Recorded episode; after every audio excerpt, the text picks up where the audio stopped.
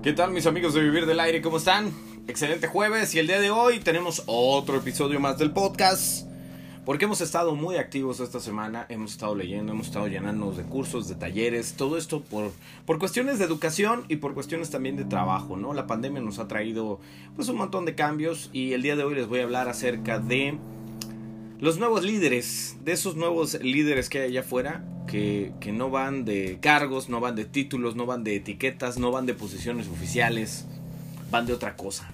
Y ahorita te voy a decir por qué. Así que solo te invito precisamente a compartir el podcast. Recuerda vivir del aire con la persona que tú creas que lo necesita. Eh, si a ti te sirvió, a alguien más le va a servir.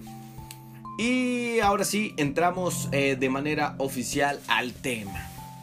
Y es que la neta, para que una persona sea el día de hoy valorada como un líder, que el líder realmente no es aquel que tiene solamente seguidores, sino aquel que es capaz de transformar en líderes a las demás personas, hay que valorar al líder con esa capacidad de, transpirar ganas de hacer cosas, ¿no?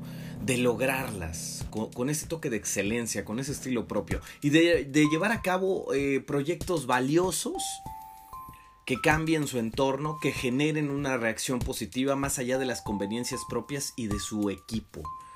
Porque ya nadie inspira, pues mostrando a los otros mmm, qué tan lejos llegó, sino que inspiramos por medio de nuestra visión de futuro, ¿no?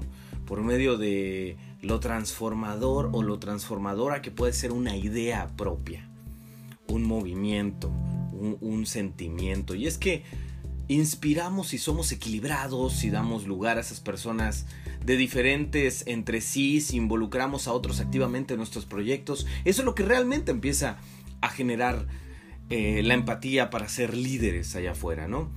Por supuesto que todavía existen muchos, muchos jefes de la vieja escuela, muchos, muchas autoridades de la vieja guardia que muestran como el que llega es el más hábil en el engaño, en la finta, en la especulación, en el cálculo. Pero afortunadamente para bien eso está cambiando de manera positiva, especialmente porque en esta época que vivimos donde es cada vez más difícil ocultar nuestra incompetencia, pues necesitamos vivir una vida plena, llena de intercambios, de colaboración, de profundidad, por supuesto también de vocación, para lograr esa excelencia que luego será la gasolina que inspire a los otros seres humanos. Así que recuerda que un buen líder influye en los demás sin preocuparse por ser un influencer. Inspira y motiva sin comportarse como un motivador de esos de, de closet, de, de que, pro, que solamente están vendiendo la idea pero no hacen nada para ejecutarla. Un buen líder es el que provoca cambios positivos en su entorno sin representar al típico animador de porra de fútbol que nada más les dice, vengan, vamos, háganlo, ya nosotros nos quedamos sentados. No. Yo quiero que tú entres en materia de ser un nuevo líder. Que ese nuevo líder que no se preocupa tanto en ser líder, sino que se preocupa más por hacer las cosas que logran ser la mejor versión de ellos mismos. Y así, con ese tipo de comportamiento, nos contagian y contagian a quienes vale la pena contagiar. Así que hoy necesitamos aspirar a inspirar, a ser un nuevo líder sin título, sin etiqueta, sin cargo. Simplemente un doer, un maker, para hacer que las cosas sucedan. Yo soy Jorge de Menegui, recuerda seguirme en mis redes sociales, estoy como Jorge de Menegui MB en todas mis redes sociales.